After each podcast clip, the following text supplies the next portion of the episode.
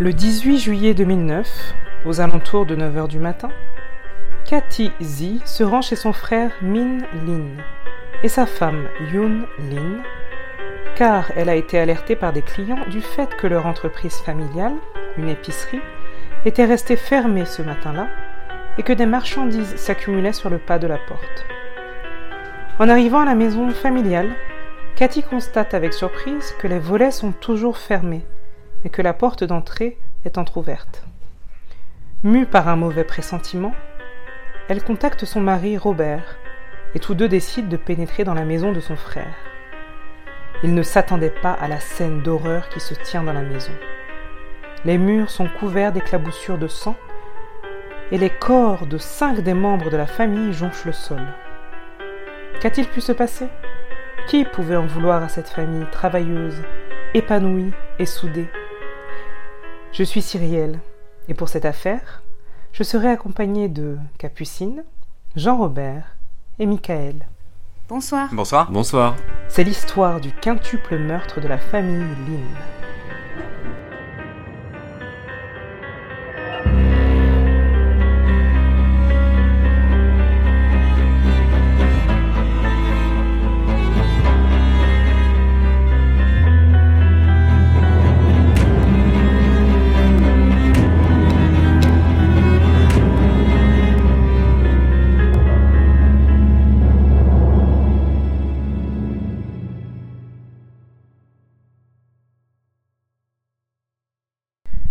La famille Lin est une famille de migrants chinois qui s'est installée en Australie, dans l'État de Nouvelle-Galles du Sud, dans le quartier de North Epping, une banlieue de Sydney. C'est une région verdoyante, boisée, agréable, dans laquelle se côtoient des familles de la classe moyenne et de la classe plus aisée. Les nombreux sentiers pédestres tels que la Great North Walk, reliant des quartiers résidentiels, sont autant d'invites à la promenade c'est un endroit où il fait bon vivre et c'est tout naturellement que la famille décide de s'y établir. Min Lin, également appelée Norman, 45 ans au moment des faits, rencontre sa femme Yoon, surnommée Lily, 43 ans, alors qu'ils sont encore tous deux étudiants en Chine. Après leurs études, ils décident de s'installer en Australie afin d'y fonder leur famille et de mettre toutes les chances possibles du côté de leurs enfants à venir. En s'installant en Australie, les premières difficultés financières émergent, et il leur est difficile de joindre les deux bouts. Mais ni l'un ni l'autre ne sont du genre à abandonner, et ils décident d'ouvrir une épicerie. On lit parfois dans certains articles relais presse ou agence de presse, mais c'est bel et bien d'un convenience store ou épicerie ouverte tous les jours et pour ainsi dire 24 heures sur 24 dont il s'agit. Mine et Lily se jettent corps et âme dans cette entreprise. Mine ne compte pas ses heures, ne prend pas un seul jour de congé et vient travailler même malade. Le couple veut accueillir ses enfants dans les meilleures conditions possibles. Et ils font tant et si bien qu'au moment des faits, en 2009, soit près de 20 ans après leur installation en Australie, et presque 10 ans après avoir racheté leur fonds de commerce, leur petite épicerie est devenue un commerce florissant qui, livre de compte à l'appui, ferait près d'un million de dollars de chiffre d'affaires annuel.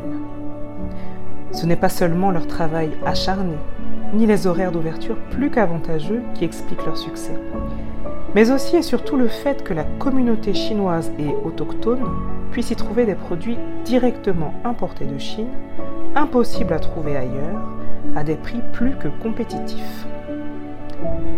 Cela lui a permis d'ailleurs d'acheter deux autres épiceries, tout aussi florissantes, qui viennent s'ajouter au capital déjà généreux. Entre-temps, le couple a appris l'anglais afin de s'intégrer au mieux, a acheté une très jolie maison possédant deux étages, plusieurs chambres et un grand garage afin de pouvoir accueillir les enfants qu'ils désirent depuis si longtemps. La première née est une fille appelée Brenda. À l'époque des faits, elle est âgée de 15 ans. C'est une élève studieuse, la meilleure de sa classe à dire vrai. Elle excelle dans toutes les matières, elle est populaire et épanouie. Ses petits frères, Henri, 12 ans, et Terry, 9 ans, sont deux petits garçons épanouis, souriants et très proches de leurs parents et de leurs sœurs. Ils adorent passer du temps tous ensemble. Nous nous trouvons donc en présence d'une famille en apparence unie et équilibrée. Tout semble aller pour le mieux, d'autant qu'ils ne sont pas totalement isolés dans leur quartier australien. En effet, pour les le noyau familial est primordial, et dès qu'il a été en mesure de le faire, Min a fait venir ses parents et les a installés dans une maison à 30 minutes en voiture de son foyer.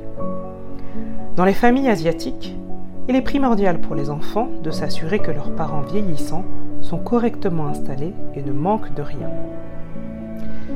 De surcroît, au sein du foyer Lynn vit également Irène, 39 ans, la sœur de Lily, qui travaille avec Min et Lily à l'épicerie.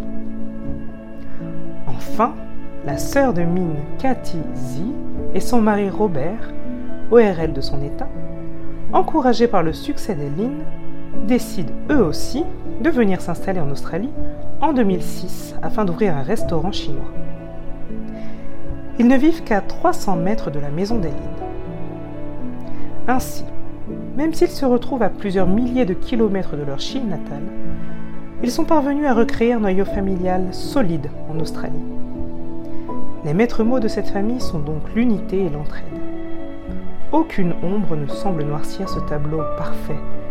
Et malgré tout, en ce 18 juillet 2009, c'est bel et bien les corps de cinq des membres de la famille Lin qui seront retrouvés massacrés dans leur maison.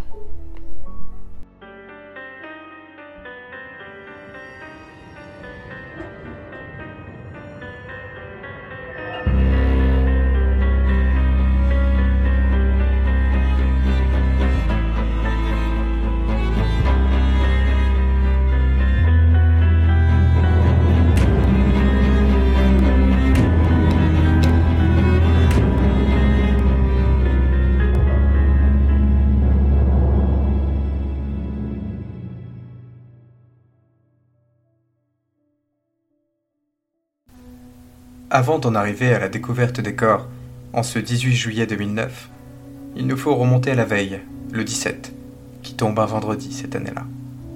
Tous les vendredis, l'intégralité des membres de la famille Lynn et Z avaient pour habitude de se retrouver pour dîner chez les parents de Min. Convivialité et partage sont toujours au rendez-vous. Mais ce 17 juillet 2009 est un peu particulier, puisque Brenda, l'aînée de la famille Lynn, manque à l'appel. L'adolescente a en effet la chance de participer, depuis le début du mois de juillet, à un voyage scolaire en Nouvelle-Calédonie, tout proche de l'Australie, afin d'y apprendre le français. Le matin du départ, à 4 heures, c'est Mine qui amène sa fille à l'aéroport. Les deux se séparent le plus normalement du monde, sans effusion particulière, mais sans savoir qu'ils ne se reverront plus jamais. C'est ce voyage scolaire qui a littéralement sauvé la vie de Brenda. Le vendredi 17 au soir donc, tout le monde est chez les grands-parents de Lynn, mange et discute joyeusement. La soirée s'écoule paisiblement, sans aucun accroc, et à la fin du dîner, chacun se sépare en se souhaitant une bonne nuit. La dernière pour Mine, sa femme, ses deux garçons et sa belle-sœur. Le samedi 18 juillet au matin, Cathy, la sœur de Mine, est réveillée par un coup de téléphone à l'autre bout du fil, un client de l'épicerie qui lui dit ne pas comprendre pourquoi celle-ci n'est pas ouverte et que les journaux livrés du jour sont encore empilés sur le pas de la porte. Cette information achève de tirer Cathy du sommeil. Ce n'est pas normal. En 20 ans, son frère n'a jamais raté un seul jour de travail. S'il avait eu un problème dans son foyer, la maladie d'un de ses enfants, une panne de réveil, il se serait arrangé pour que sa femme, sa belle-sœur ou sa sœur le seconde. Mais là, rien du tout. C'est d'autant plus déconcertant qu'un second appel succède au premier, puis un troisième. De plus, c'est un samedi. Et le samedi est toujours un jour de grande affluence au magasin. Les stocks sont au plus haut pour les familles qui viennent y faire leurs courses pour la semaine. Les sens de Cathy sont en alerte. Ce silence est anormal et très inquiétant. Elle bondit hors de son lit, enfile des vêtements d'extérieur et se rend en trois minutes à peine chez son frère et sa femme.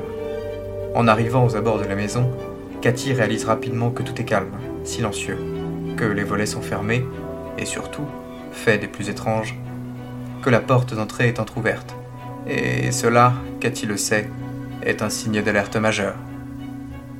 Elle appelle donc son mari Robert, qui la rejoint en quelques instants, et tous deux pénètrent prudemment dans la maison, plongée dans la pénombre. Cathy entre la première, suivie de son mari. Une photo de mariage de Mine et Lily, accrochée dans l'entrée à sa place habituelle, les accueille. Tout est silencieux, et à sa place. Des chaussures sont dispersées dans l'entrée, les sacs à dos des garçons, ainsi que des clés dans un vide-poche posé sur une table dans l'entrée. Rien ne semble avoir été perturbé. Même constat dans le salon. Le canapé, la table, tout semble parfaitement en ordre. Les ordinateurs sont à leur place. La seule chose étrange est l'absence de toute la famille Lynn. L'angoisse ne quitte pas Cathy, et elle décide alors de pousser l'exploration de la maison au premier étage, là où sont toutes les chambres. En arrivant au haut des marches, elle se dirige immédiatement vers la chambre parentale et pousse la porte. Elle y découvre alors sa belle-sœur Lily, baignant dans une quantité impressionnante de sang qui semble être le sien. Elle porte apparemment plusieurs blessures à la tête et semble avoir été matraquée à mort. Choquée, elle pousse un hurlement strident qui alerte Robert, lequel était encore en bas des marches. Celui-ci se précipite, découvre la scène d'horreur et titube jusqu'à la chambre voisine, celle d'Irène. Là encore, la scène qui l'accueille est macabre, sanglante. Irène gît à même le sol, le crâne défoncé, apparemment morte elle aussi. Dans la chambre des garçons, Henri et Terry, même triste spectacle. Le sang a giclé sur les murs, dénotant une lutte probable. Le couple, abasourdi par ces découvertes, dévale les escaliers, et Cathy appelle le numéro d'urgence australien. Elle ne parle malheureusement pas encore un bon anglais, et le choc aidant, elle a beaucoup de mal à se faire comprendre et balbutie beaucoup. Le dispatcher finit par comprendre qu'un drame est arrivé dans la maison de la famille Lynn, et envoie des secours. Sur place, il trouve Cathy sur le pas de la porte, seule, hurlant son désespoir. En effet, son mari a jugé bon de l'abandonner et d'aller prévenir les parents de Mine et Cathy, à 30 minutes de là. Les secours et la police, en entrant, tombent sur une des scènes de crime les plus affreuses qui ait jamais été donné de voir en Australie. Ils font les mêmes constatations que Cathy et Robert. Les quatre membres de la famille ont eu le crâne enfoncé par un objet contendant. Lily et Irène ont été surprises dans leur sommeil. Les deux garçons, eux, ont dû lutter pour leur vie, au vu des nombreuses éclaboussures présentes sur les murs. On ne peut malheureusement plus rien pour eux. Rapidement, on remarque cependant que quelqu'un manque à l'appel. Mine, le père de famille. Il n'est pas dans la maison. Où a-t-il bien pu passer?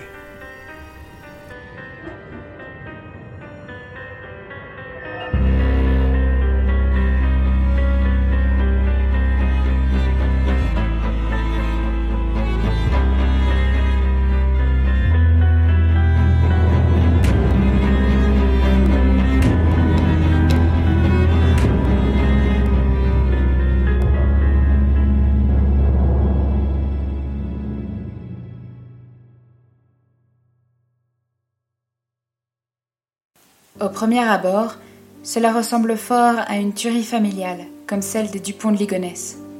Le père, Mine, pour une raison encore inconnue des enquêteurs, aurait massacré toute sa famille dans un accès de rage et se serait enfui. Pour refaire sa vie? Pour se donner la mort? Mais Cathy met fin à ses premières suppositions et affirme dans son anglais hésitant qu'elle a la certitude que son frère est encore dans la maison, qu'elle le sent et qu'il est sans doute caché dans le petit lit d'appoint qui se trouve dans la chambre où a été trouvée Lily, lit dans lequel Terry, le petit dernier, venait dormir lorsqu'il n'arrivait pas à dormir dans sa chambre. Elle dit qu'elle n'a pas eu le courage ni la présence d'esprit de vérifier, mais qu'elle pense qu'il est là-bas. Les enquêteurs décident d'aller vérifier et remontent dans la chambre principale. En s'approchant du lit d'appoint et en le soulevant, ils trouvent en effet le corps du père de famille, Mine, le crâne défoncé de la même manière que le reste de sa famille. L'hypothèse du père en cavale tourne court, et le constat est fait que Brenda, en Nouvelle-Calédonie à ce moment-là, est donc la seule survivante de cette tuerie et que c'est sans nul doute son voyage scolaire qui lui a sauvé la vie. Comment peut-on expliquer l'intuition de Cathy au sujet du corps de son frère? A-t-elle réellement senti la présence de son frère? A-t-elle deviné une forme, mais dans la panique a occulté ce détail d'importance? Les enquêteurs décident de ne guère s'attarder sur cette question et se concentrent sur le cas terrible qui se présente à eux. ils écartent rapidement la thèse du cambriolage ayant mal tourné. En effet, a priori, aucun effet personnel ne manque.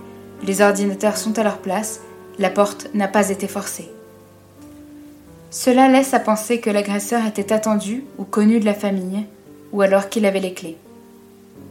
Des empreintes de pas taille 43 environ sont retrouvées sur la scène de crime, dans toutes les chambres, sauf celle de Brenda. Ce qui mène rapidement les enquêteurs à penser que Primo, le meurtrier, a agi seul, et secondo, il devait être au courant que Brenda n'était pas dans la maison, s'il ne s'est même pas donné la peine de se rendre dans sa chambre.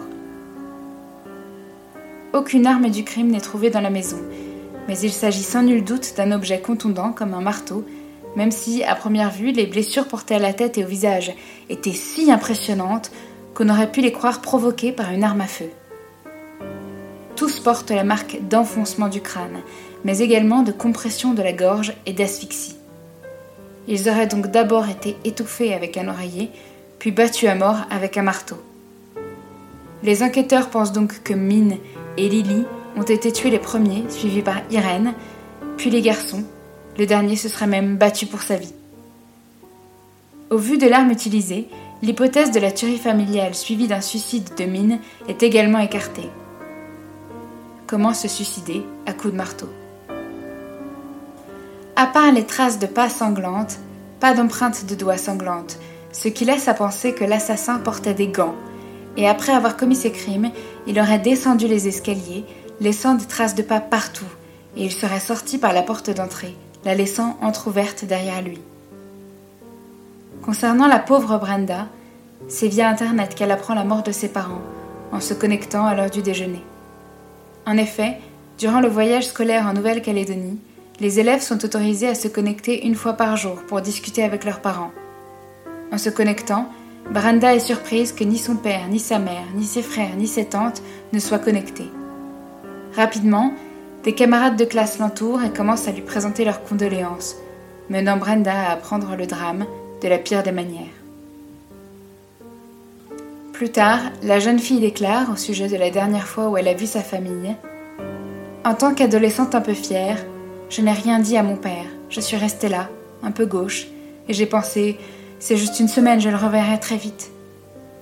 Aujourd'hui, mon plus grand regret est de ne l'avoir pas serré dans mes bras et de ne lui avoir pas dit que je l'aimais, de ne lui avoir pas dit merci d'avoir été un parent incroyablement aimant et attentif. Elle rentre par le prochain vol pour l'Australie et est accueillie par Cathy et Robert, sa tante et son oncle, ainsi que par ses cousins. Tante et nièce fondent en larmes dans les bras l'une de l'autre. Brenda réalise que toute cette histoire est vraie. Elle n'arrive pourtant pas à y croire. Elle aimerait pouvoir rester dans la maison de son enfance et exprime ce souhait. Malheureusement, elle est bien trop jeune pour rester seule et elle est donc placée chez Robert et Cathy, qui deviennent ses tuteurs légaux. Ils reprennent par là même la tête de l'épicerie. L'enterrement des cinq membres de la famille Lynn a lieu le 8 août 2009 et est ouvert au public. Des centaines de personnes font le déplacement pour leur rendre un dernier hommage. L'enquête se poursuit et amène rapidement les enquêteurs à penser que le motif de cette tuerie était personnel, notamment, rappelons-le, en raison de l'absence d'effraction et de l'entrée par la porte de devant, qui laisse à penser que la personne avait la clé ou était connue de la famille, et du déferlement de violence qui fait penser à une vengeance, un grief à l'endroit de la famille Lynn. De plus, cette nuit, L'électricité a été coupée au sein de la maison. Le meurtrier a dû s'orienter dans la nuit noire, sans se tromper, et n'est pas allé dans la chambre de Brenda. Les policiers commencent leur interrogatoire par ceux qui ont découvert les corps, Robert et Cathy. L'un et l'autre, s'exprimant dans un anglais hasardeux, parlent chinois et sont assistés par un interprète. Chacun relate le dîner de la veille, le retour chez eux, le bain, et avec beaucoup de difficulté la scène de crime. Robert a la gorge serrée, les larmes aux yeux et se frotte sans cesse les mains. Cathy éclate en sanglots. Aucun des deux ne peut apporter la moindre précision utile à l'enquête, qui piétine.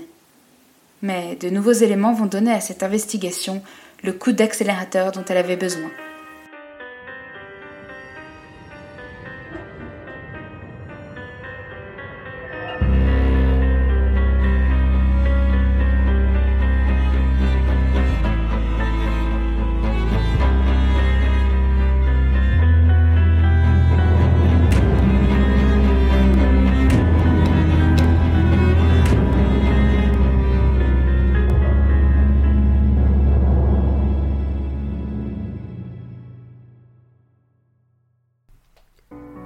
Après avoir écarté le cambriolage et la théorie du meurtre-suicide, les enquêteurs mettent en place une cellule spéciale qui ne s'occupe que de l'affaire de la famille Lynn.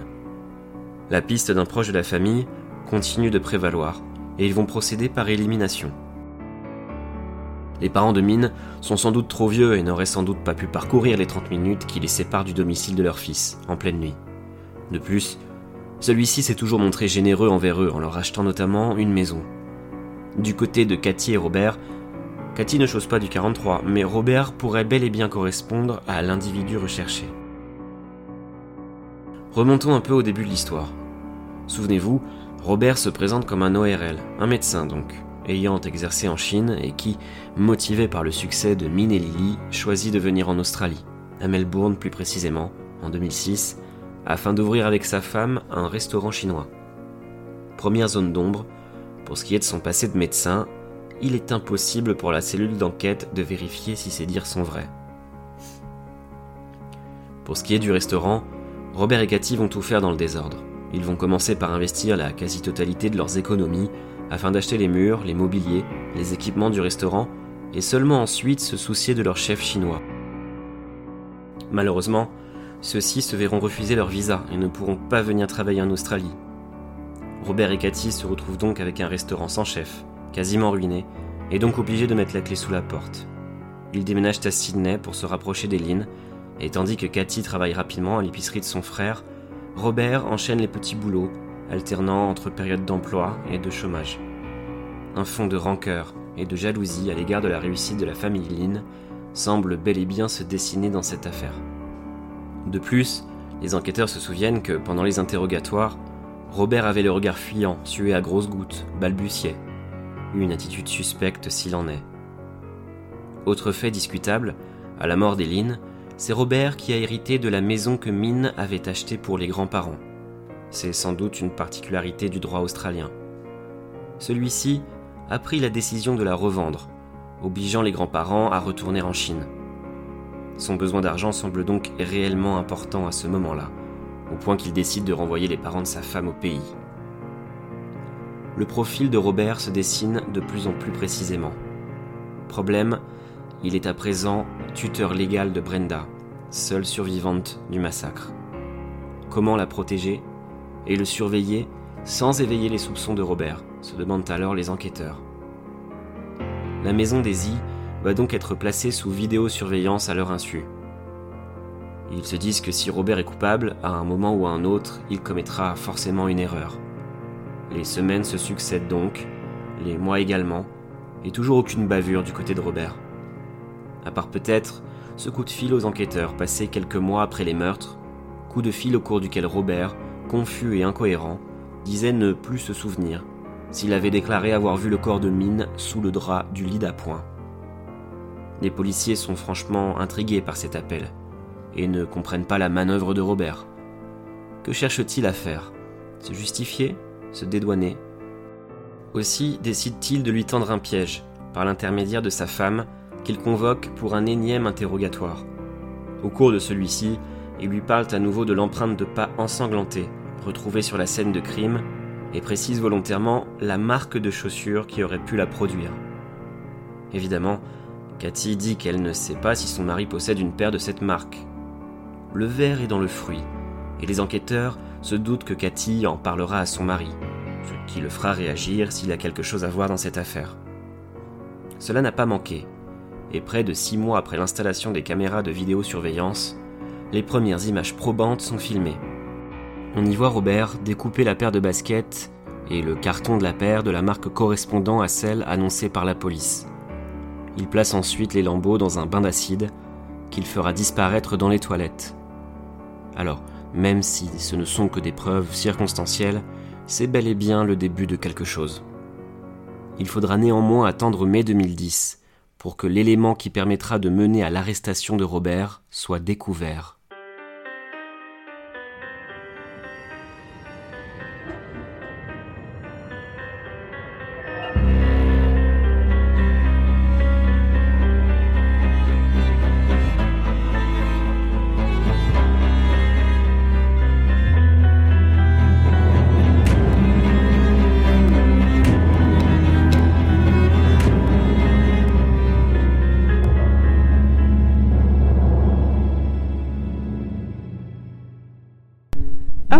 Par les images de Robert détruisant des preuves matérielles, les enquêteurs décident une nouvelle fois de se rendre à son domicile et fouillent de nouveau toute la maison de fond en comble, en ne négligeant pas le garage qui avait subi un nettoyage méticuleux quelque temps auparavant. Peut-être un peu trop méticuleux. Les équipes d'enquête déplacent les meubles, observent avec attention chaque recoin de la pièce et finissent par trouver une petite tache brunâtre semblable à du sang. Ils effectuent leurs prélèvements et les envoient à un laboratoire spécialisé situé aux États-Unis. Pendant toute la durée de l'analyse, sa femme Cathy et sa nièce Brenda continuent de le soutenir et de le défendre. Brenda affirme que son oncle est stressé, bouleversé, que les médias ne font que s'acharner sur lui, et ce sans aucune raison. L'analyse met beaucoup de temps à se faire, plus de neuf mois, et les résultats ne reviennent en Australie qu'en mai 2011, soit un an après les prélèvements et presque deux ans après les meurtres. Ceux-ci viennent balayer les certitudes des deux femmes. La tache brunâtre contient l'ADN de quatre des cinq victimes de la tuerie. Le 5 mai 2011, Robert est donc arrêté et inculpé pour le quintuple meurtre de la famille Lynn. Les preuves et les faits semblent converger vers lui, mais lui continue de clamer son innocence, toujours soutenu par sa femme et par sa nièce. Malheureusement pour lui, les faits précédemment évoqués, auxquels s'ajoute le fait qu'il a parcouru les 30 minutes de route pour aller chercher les parents Lynn avant même que la police ne soit sur place, laissant sa femme seule et désemparée, ne joue pas en sa faveur. La police pense qu'il a profité de ce trajet et de se retrouver seul à l'allée pour se débarrasser du marteau. De plus, durant son incarcération, Robert aurait parlé à son codétenu. Il lui aurait confié avoir dissimulé le marteau après les crimes. Le dit marteau ne sera d'ailleurs jamais retrouvé. Il aurait aussi affirmé que sa femme n'a pas pu le voir ou l'entendre se glisser hors de la maison, car il lui aurait fait prendre un sédatif à son insu au cours du repas. Enfin, il aurait également affirmé n'avoir eu aucun mal à maîtriser ses victimes grâce à sa pratique des arts martiaux. Les dires de ce codétenu sont toutefois à prendre avec des pincettes, car en affirmant tout cela, il parvient à négocier une réduction de sa propre peine avec les autorités. Le procès de Robert débute donc, ou plutôt le premier de ces quatre procès, car il ne faudra pas moins de quatre procès pour venir à bout de cette affaire. Alors que débute le premier procès, le jury est rapidement congédié, car une accusation de violence sexuelle est portée à l'encontre de Robert. À cette époque, la victime préfère rester anonyme. Toutefois, on apprendra rapidement que c'est Brenda qui a été abusée par son oncle durant les deux années pendant lesquelles elle a vécu chez lui, et que cela était déjà arrivé avant la mort de ses parents. Quand plus tard, en 2015, lors du procès pour abus sexuel, on lui demandera pourquoi elle n'a pas parlé plus tôt, elle répondra je ne voulais rien faire qui puisse blesser ma tante. Je voulais qu'elle soit heureuse. Je voulais que mon oncle revienne à la maison pour que ma tante vive la vie la plus normale possible. À l'époque, elle le pensait encore innocent des meurtres. Il faut également souligner que sur les bandes de vidéosurveillance, Robert est vu à plusieurs reprises touchant Brenda de manière inappropriée. Les enquêteurs se défendent en soutenant que pour eux, ces attouchements n'étaient pas vraiment des atteintes à la pudeur et qu'ils étaient focalisés sur les meurtres. Aussi, ils ne sont pas intervenus. Le second procès débute donc six mois plus tard, le temps de trouver de nouveaux jurés, mais le juge tombe malencontreusement malade et le procès est de nouveau reporté. Le troisième procès débute en 2016 soit près de huit ans après les meurtres. Robert est toujours incarcéré, depuis près de cinq ans, toujours présumé innocent, et la justice n'a toujours pas été en mesure de rendre un verdict. Lors de ce troisième procès, les jurés vont être incapables de trancher en faveur ou en défaveur de Robert. Et on va voir exactement le même nombre de voix pour et contre sa libération. Ils estiment que les preuves ne sont pas suffisantes. Et à l'issue de ce procès, Robert sera libéré sur caution dans l'attente de son quatrième et dernier procès.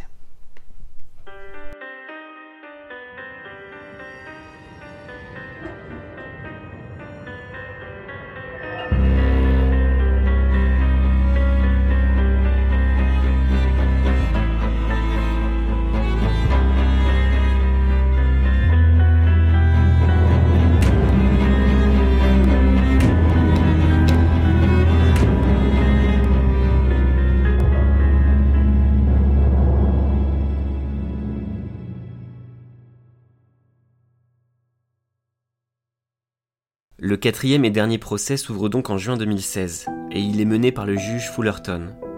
Cela fait 8 ans que les faits ont eu lieu. Brenda a à présent 22 ans. Elle a grandi sans ses parents, sans ses frères et sa tante. Il faut que justice soit rendue une bonne fois pour toutes.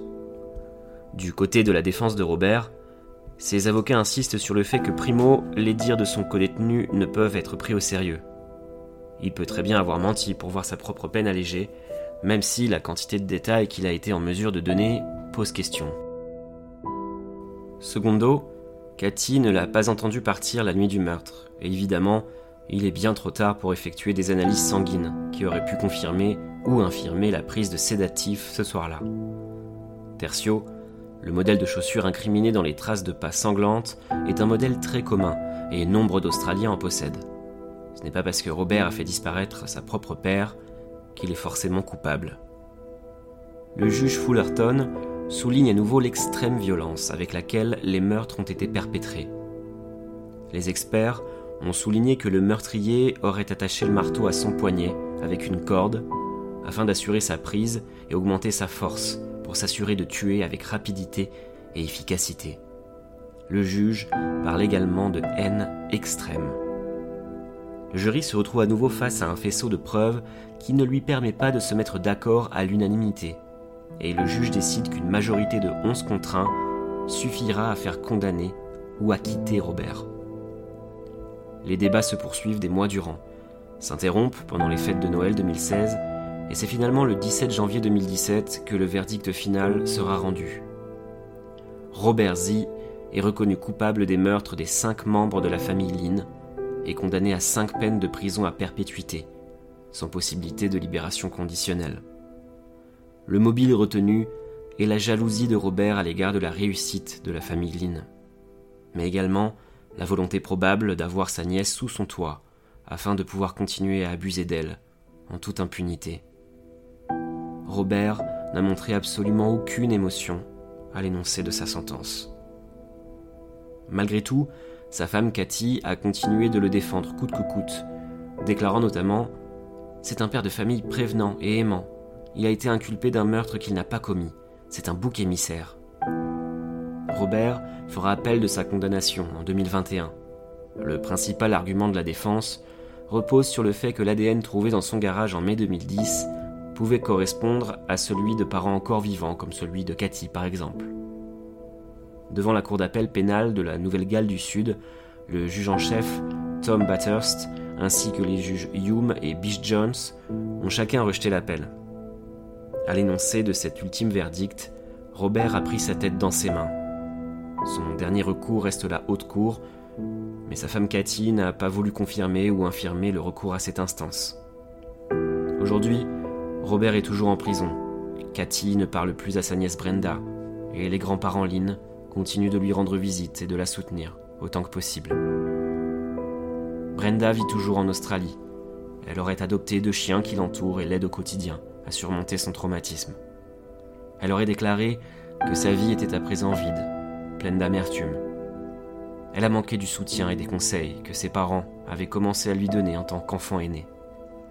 Elle souffre de troubles du sommeil, a du mal à être assidue dans ses études et a de nombreux troubles mentaux. Une famille décimée, un terreau de jalousie et d'agression sexuelle une orpheline esselée, des preuves circonstanciées et une sentence implacable.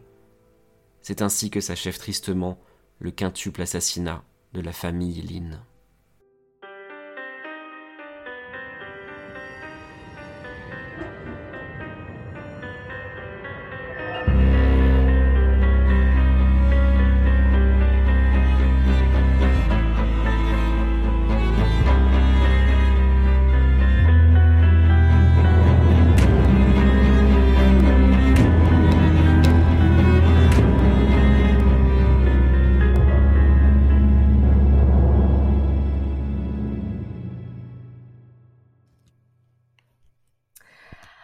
On vient de vous présenter une affaire euh, particulièrement dense, assez violente, avec euh, pas mal de ficelles entremêlées, et un mobile qui, à mon sens, est tout à fait plausible, mais dont les faits n'ont malheureusement jamais pu être prouvés sans, équivoque.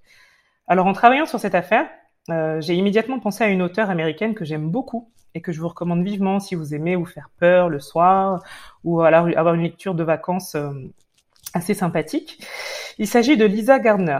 Alors cette autrice, à mon sens, elle a vraiment l'art de se baser sur des situations familiales en apparence classiques, super lisses, et d'y insérer le petit grain de sable qui vient faire dérailler toute la machinerie, en révélant des mobiles inattendus et souvent des twists assez surprenants.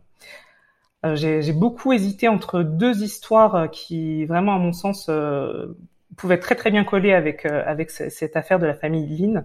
Et mon choix s'est finalement porté sur le livre qui s'appelle Les morsures du passé. Alors j'avoue que le titre, ça fait un peu euh, mauvais film, euh, mauvais téléfilm de l'après-midi sur TF1, mais l'intrigue est plutôt très très bien ficelée. Pour résumer, on est dans une maison un soir, euh, dans un quartier assez populaire à Boston, et cinq corps, cinq membres d'une famille sont retrouvés assassinés. Le premier point qui est noté, c'est que le père respire encore. Alors rapidement, on se rend compte que voilà, le père était criblé de dettes et la première supposition qui est faite, c'est que il a tué toute sa famille et il a mis fin à ses jours. Mais très rapidement, les enquêteurs remarquent, que euh, la table euh, avait été dressée pour six personnes. Donc, ce que j'ai apprécié et qui est super bien gardé dans cette affaire, euh, en tout cas assez longtemps, c'est les causes réelles de la tuerie. Alors, on se rend compte petit à petit que c'est l'arbre qui cache la forêt, en fait, et il y a plein d'autres raisons. Il y a un fond de schizophrénie et une maladie mentale assez, assez intéressant. Donc, tout ça, ça m'a donné envie de poser, de vous poser les deux questions suivantes. Donc, dans le cas de, la, famille Lynn, Robert a été condamné pour meurtre. donc, la préméditation a été écartée. Et donc, ça, souvent, on a, parfois des abus de langage, et c'est vrai que mais moi, parfois, je m'y perds. C'est vraiment un meurtre pour lequel il a été, euh, il a été euh, condamné. Et en plus, euh, la décision de le condamner à la prison à perpétuité a, été rendue, mais elle n'a pas été rendue à l'unanimité. Et donc, on a décidé de le condamner à la majorité. Donc je voulais savoir si d'après vous, ce doute qui a persisté jusqu'au bout, tous ces indices qui n'ont pas pu euh, être mis euh, vraiment au clair et, vraiment nous permet de nous tourner vers un acquittement formel ou une condamnation formelle, est-ce que ce doute aurait dû lui profiter? Et surtout, pensez-vous qu'en fait, à la lecture de, de tout ce qu'on a pu mettre en lumière dans cette affaire, est-ce que vous pensez qu'il y a eu préméditation? Euh, Merci Cyrielle pour cette affaire et merci pour pour euh, le choix du livre que j'ai maintenant envie de lire. Euh, j'ai ah, déjà lu Elisa Garner et c'est vrai que c'est euh, un page turner, donc trop bien, je, je lirai celui-là avec plaisir. pour moi, le doute doit profiter à l'accusé. évidemment, il n'y a, y a, y a, pas de. Il n'y a pas de. Y a pas de... c'est ça, merci, Michael. J'ai dit il y a pas Oui. Non, tu l'as pas dit, mais. Ah, pardon, ah, excuse-moi, Capucine. Pardon, non, non, mais, euh, non, mais, mais, non, mais, bon. pardon, je, je sais plus ce que je disais. Oui, pardon. Oui, euh, alors. Euh... Le doute doit profiter à l'accusé. Oui, parce que euh, il a pas, il a pas, il a pas témoigné. Il y a aucun, aucun témoin. Euh, il y a juste une pauvre tache de sang et c'est tout. On n'a pas retrouvé l'arme. Enfin, alors, moi, ce que je, ce que je veux dire, c'est que, ce que j'ai déjà dit dans un épisode précédemment qui avait fait un peu, euh, un peu hurler dans les chaumières, euh, c'est que je trouve que quand on fait un meurtre parfait, on doit avoir, euh, on doit pouvoir s'en sortir. C'est, c'est l'intelligence sur, sur la, morale. C'est une question finalement. Le, il a Et là, d'après toi, ce serait un crime, parfait. parfait. Mais il n'y a pas d'armes, il n'y a pas de preuves. Il n'y a pas de témoin.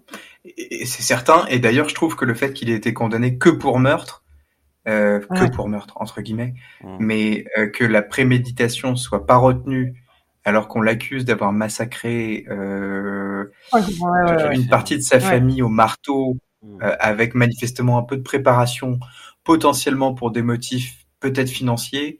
Euh, c'est peut-être un aveu de faiblesse d'ailleurs de la part de, de, un du verdict et deux de l'accusation parce que ils comprennent pas tout, mais ils sont intimement persuadés que c'est lui et donc ils le condamnent finalement qu'à moitié. Et d'ailleurs même pour la fille, c'est peu satisfaisant, j'imagine, même s'il y a aucune satisfaction à tirer d'un verdict, mais c'est, j'imagine que ça doit être une forme de soulagement quand toute la lumière est faite sur ce genre de, d'affaires, sur les mobiles surtout. C'est sûr. Après, euh, pour quelles sont les raisons pour lesquelles vraiment il a été condamné? C'est ça, c'est la tache de sang, le fait qu'il a coupé ses baskets. Ouais, qu'il les a dissous dans, dans de l'acide a priori et qu'il les a balancés dans les toilettes. Et, euh, et les dire de son, aussi un comportement, étrange, les dire de son co-détenu, mais là on l'a dit, euh, de son co-détenu, il a aussi négocié une, une remise de peine. Et, euh, et voilà, c'est à peu près, c'est, c'est même tout quoi. Et les, et les abus aussi qui, qui ont dû jouer dans le dans l'opinion publique forcément. Non oui, mais alors ça, ça c'est pas pour ce crime-là. Moi, moi je trouve qu'il aurait dû être condamné pour les abus sexuels euh, sur Brenda, parce que là, je trouve ça gravissime. Bah, ils ont essayé de faire la part des choses quand même. Ils ont renvoyé le jury et tout. Enfin, ça a été fait en plusieurs étapes.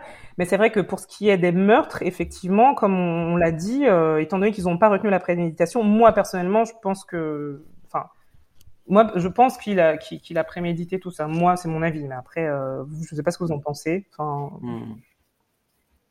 Bah pour aller euh, chez, chez dans, dans, une famille avec un marteau, euh, que tu attaches à ta main. Enfin, je veux dire, euh, ah a priori, c'est pas un truc. Bah ouais, c'est ça. C'est un peu la, ça a été la grosse supposition de, de l'accusation au vu de la violence des, des, coups qui ont été portés et tout. Euh, effectivement, ils ont supposé à un moment qu'il aurait assuré l'arme dans sa main et qu'il aurait même harnaché euh, le, le, le, marteau euh, pour être sûr qu'il aurait suffisamment de force et pour être sûr que voilà qu'il allait faire le maximum de dégâts.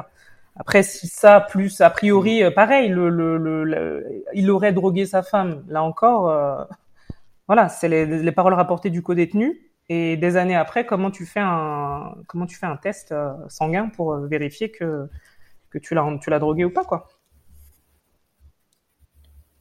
Ce qui est, ce qui est paradoxal, enfin moi je suis, je suis, d'accord avec ce qui a été dit. Euh, j'ai moi l'intime conviction de sa préméditation, de sa culpabilité et de la préméditation.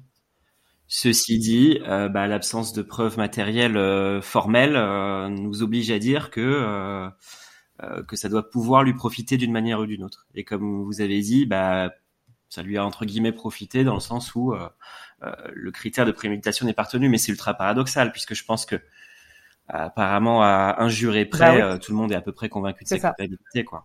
Bah oui. surtout, en fait, que fait la police? Parce que, excusez-moi, il savait très bien quelle était la marque des baskets.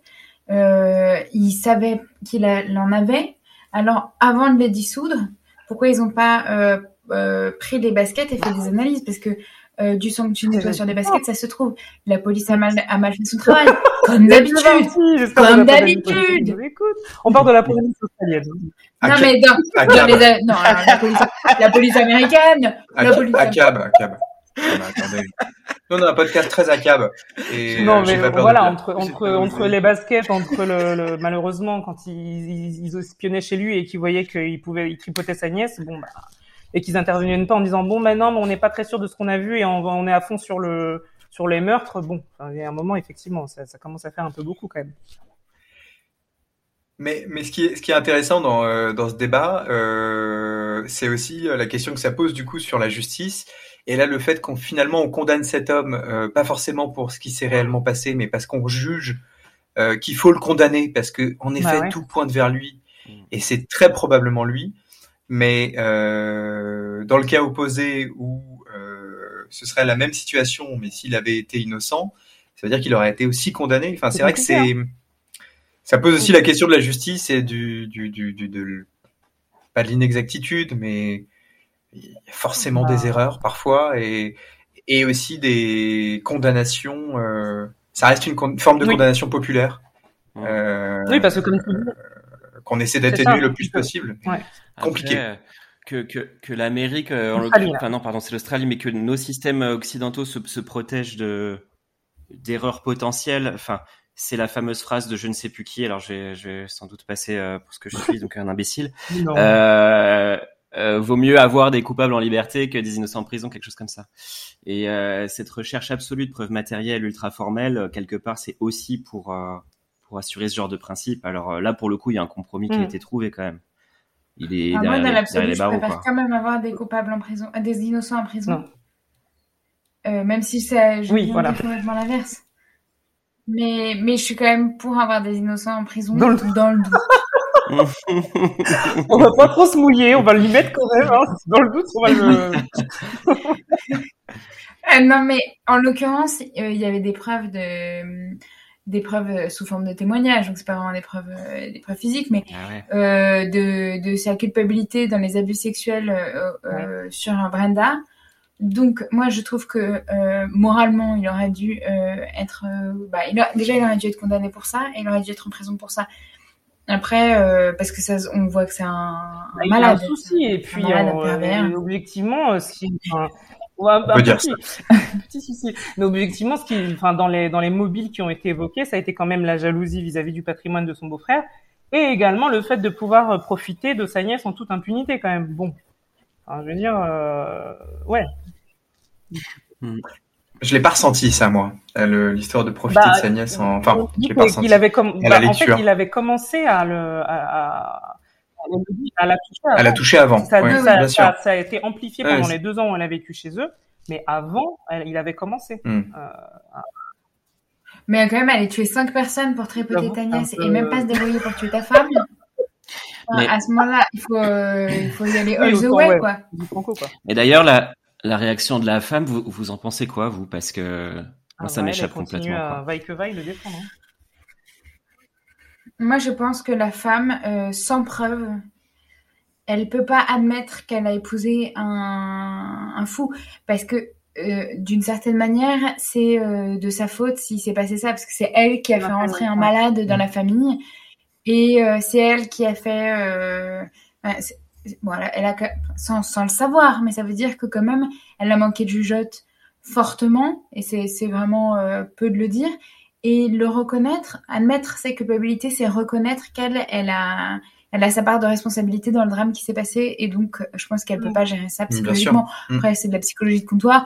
Mais bon, Non, mais ça rejoint un sujet qu'on a évoqué il y a quelques semaines euh, sur euh, euh, plus c'est proche de nous, euh, Ouais. plus c'est compliqué de de- de- d'admettre. et et c'est vrai que euh, cet homme qu'elle aime, euh, qui aurait massacré toute la famille de son frère, euh, bah, c'est pas la première chose qui te vient en tête, même si avec un peu de recul, le motif financier, la jalousie, euh, la, la, la, la- la nièce, euh, la nièce a touché, évidemment que tu ne peux qu'aller dans, ce- dans ce sens-là, mais, mais on- sa réaction, je la trouve logique, d'une certaine Ouais, elle est façon. dans une grosse, grosse forme de déni, quoi, de toute Ouais. façon.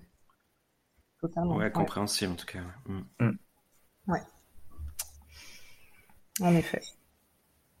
Mais euh, cette histoire de meurtre euh, laisse sur sa faim, Totalement. parce que c'est vrai que euh, que, euh, que que c'est pas un mauvais rêve qu'il a tiré de son sommeil pour aller commettre ce massacre, c'est certain. Donc je trouve ça moi en tout cas très peu satisfaisant. Ouais, je suis assez d'accord. Bah, surtout qu'en fait, je... ouais, je pense que la, justice, effectivement, n'a, enfin, ils ont dû se rendre, enfin, quatre procès. Bon, évidemment, il y a eu des circonstances à chaque fois pour annuler, reporter, annuler, reporter. Et à la fin, le dernier juge, il dit quand même, bon, Mhm. ok, euh, on a, on on n'a pas l'air de, de pouvoir tendre vers une unanimité. On se contentera d'une majorité. On se contente... Enfin, c'est quand même. euh, mais d'ailleurs, à quel moment ça c'est ok? Enfin, alors, euh, t'as envie que quelqu'un soit condamné, donc tu te Ouais. dis bon bah s'il y a deux personnes sur 40 Eh ben, qui trouvent avoue. que c'est qu'il est bah, coupable, ouais, bah, ouais. il va en Je prison. pense que ça, c'est un aveu, Non, mais, euh, c'est un aveu classique. mais- En fait, bah, ils ont merdé, quoi. Mais oui, oui, Ouais. je pense qu'ils en pouvaient plus de cette affaire. Non, mais donc ça veut dire qu'on peut changer les lois au fur et à mesure pour euh, s'arranger. Si personne n'arrivait à se mettre d'accord, il n'aurait pas dû être emprisonné. Même si je pense que c'est, je, je, je, fais- je, je suis sûre que c'est un pourri pour ce qu'il a fait à Brenda, mais en fait c'est que la, la- la- selon moi la justice, euh, eh ben, elle doit être euh, rendue et il y a des lois Ouais. et il y a des règles qu'on doit suivre, sinon tout part à volo. Dans 12 hommes en colère, ça serait pas passé comme ça. Tout à fait. Merci Capucine pour, euh, pour cette intervention enflammée et merci euh, Jean-Robert aussi pour cette petite remarque. Euh, Ouais, que, Ah bah. un petit point culture là. Acab, Acab et que fait la justice C'est une très bonne question. Que fait la justice Bah, avant tout, un podcast Non, qui dénonce. hein. C'est Si vous voulez que je vous dise. Bon bah voilà, donc on est assez d'accord sur le fait que c'est finalement assez peu satisfaisant. Et qu'ils se sont... euh, Mais donc, euh, on fait un vote à main levée. Aurais-tu dû aller en prison pour les meurtres Ah. Qui lève la main Moi, Alors, on va décrire au fur et à euh, mesure. Michael lève la main. Non, franchement, moi, Oh Encore une fois, Capucine seule contre tous. Tu l'aurais pas mis en prison pas pour les mains. Je l'aurais pas mis en prison pour les meurtres. Je suis désolée, les, les lois sont faites pour être respectées. C'est tout, monsieur. Oui, mais Voilà. quand la loi est mal faite, est-ce que l'illégitimité, est-ce que en la quoi, vidéo en quoi la loi est mal faite? Moi, c'est- moi, j'y crois pas à cette règle de l'unanimité. euh, C'est compliqué, dans le procès l'unanimité, quand d'assises, même. euh, wiki. Alors, il y a. Attends, il s'agit quand même que de, de cinq condamnations à perpétuité. Le type, s'il n'est pas coupable, euh, tu lui bousilles sa vie, là. Mais t'as dit qu'on préférait Donc, avoir des innocents en prison Ça rejoint ton raisonnement. Écoute, j'ai changé d'avis. J'ai encore changé d'avis. constante dans ton raisonnement. Garde une ligne de conduite. La constance, c'est la Bon, contradiction. merci, Jean. Non, mais moi, je pense, je, je pense que euh, il aurait dû aller en prison pour 30 ans pour attouchement sur sa nièce dont il Euh, avait la garde. Voilà, c'est Ouais. tout. C'est mon point Est-ce de vue. qu'ils auraient été aussi, aussi loin dans la condamnation pour des, atou- pour des attouchements dont ils étaient même pas Bah, je- Je trouve euh, que les, les, les attouchements sur une personne euh, mineure euh, qui est vulnérable, euh, ça doit être une, une condamnation extrêmement lourde. Moi, je suis pour les peines très lourdes. En revanche, je suis contre les peines quand on n'a pas de preuves. Je peux Voilà rajouter euh, une peine de mort pour avoir plongé des baskets dans de l'acide. On ne fait, on ne fait pas ça. On ne fait pas ça. Et parce que c'est vrai que Michael, euh, je Ah. trouve pas mon mot. Ah, t'es Et t'es un collectionneur Non. Euh, spécule énormément Ah, sur les sneakers. J'étais pas Donc euh, vraiment, c'est Ok. Moi non plus. Ok. Je spécule sur les sneakers, quoi. Ok. Mais t'as pas vu, il y a basket et des sneakers comme ça, tout le moi, monde pense au, bar, au bar hein, de chocolat et ça donne faim. Mm. Ouais. Et Ah. d'ailleurs, j'ai Mm. faim. Il est peut-être temps d'aller manger. Voilà. Moi, j'ai très envie de savoir ce qui se Ah. passe dans ce livre, surtout. Tu pourras nous le spoiler Quelqu'un va le lire ou pas après toi, tu vas le lire. Moi, j'ai, j'ai- moi, j'ai déjà 5 cinq livres à lire, donc quand je le lirai, ce Bon, sera dans 2 ans parce que je lis On extrêmement le spoile pas à nos auditeurs, mais moi, je suis preneur de du spoil après. Non, non, mais il faut, il faut qu'on Oui, il faut que vous le lisiez. Franchement, Ah oui. c'est vraiment dommage. On a qu'à En le plus, Capi, passer. elle a euh, dit Lisa Gardner, c'est Arrête. une très bonne autrice.